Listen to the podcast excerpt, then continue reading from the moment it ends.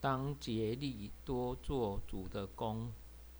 罗马书第十二章十一节说：“殷勤不可懒惰。”这是保罗三项勉励中的首项，也是信徒保持心里火热的必要条件。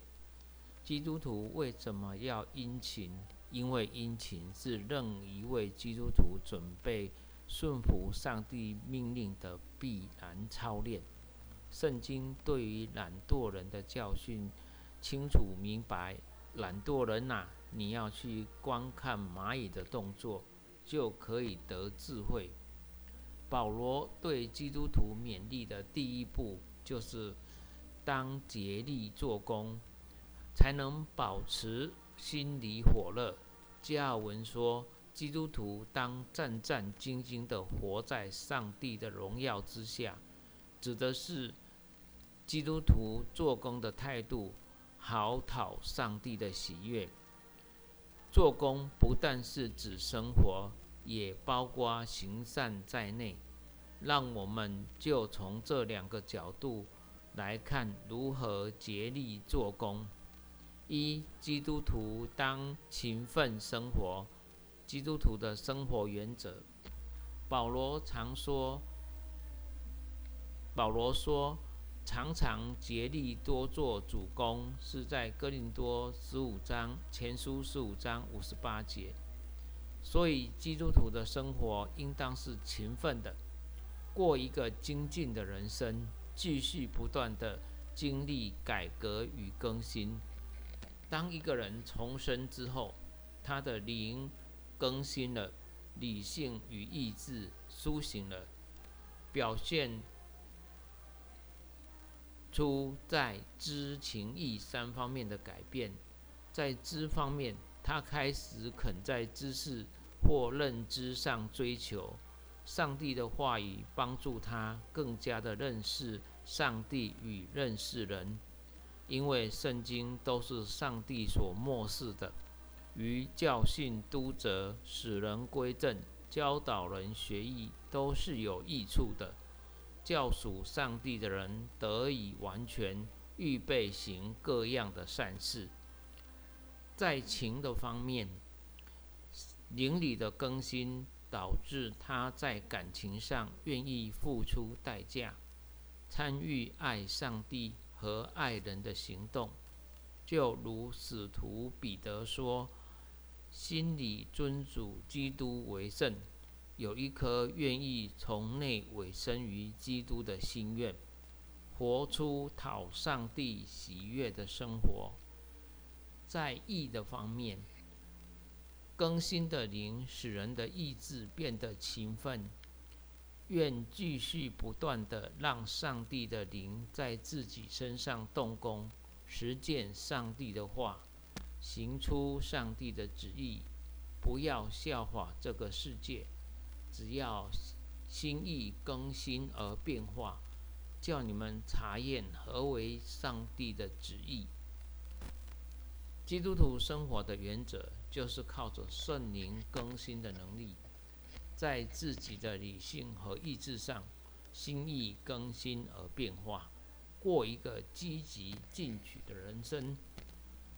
这灵里更新的动力，如同火车头，一旦得到能源燃烧出来的力量，就能突破人生道路上各种障碍，向前进，活出勤奋革新的生活。二，基督徒当努力的行善，这是基督徒的责任。基督徒因爱上帝，所以会有敬拜的生活，而敬拜真敬拜必定会导出真爱的行动。保罗从罗马书十二章九节开始，出于。哥林多前书第十三章之类的爱篇，他劝保罗从哥林多，保罗从罗马书第十二章九节开始，给出与哥林多前书第十三章类似的一章爱篇，他劝基督徒爱人不可虚假，爱弟兄要彼此亲热。基督徒应当努力活出真爱的善行，这是基督徒的责任。为什么行善呢？行善是基督徒以自己的生命去影响社会，积极的参与社会活动。行善的目的是要带来社会的改革，让教会引导社会，做时代的先知。借着实施主耶稣全能的医治，去善化社会。社会为什么基督徒当努力行善？我们可以从两方面来回答。首先，基督徒有爱人的责任，所以当努力行善。保罗的教训：爱人不可虚假，是一项以真爱的态度对人的一个原则。这也就是说，基督徒不应当分存着两分两分论的心态，对弟兄是一种态度，对非弟兄又是另外一种态度。另外，则我们对所有的人都当有同样真实的爱去面对。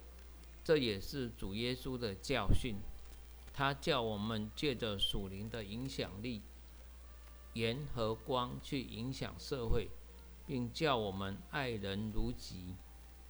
其次，基督徒不可偷懒，当努力行善。懒惰的心是心里不能火热的原因之一。基督徒若在社若要讨上帝的喜悦，就当努力行善。第十六世纪的宗教改革，实际上就是一个内心信仰与奉献心智更新的外在表现。改教家马丁·路德、约翰·加尔文、慈运里等都认为，他们的责任不单单是改正教义、改善教会制度及仪礼，更要把福音传出去，使福音无论传到哪里。都能改变整个群体，带出新的信心、爱心与生命。日内瓦就是十六世纪在加尔文的领导之下，被称为自使徒时代以来世上最完美的基督徒群体。它是一个模范式，在社会福利上救灾济贫，在教育上提升。知识的追求，在灵命的复兴上，促进改教思想的兴旺与宣教的进展。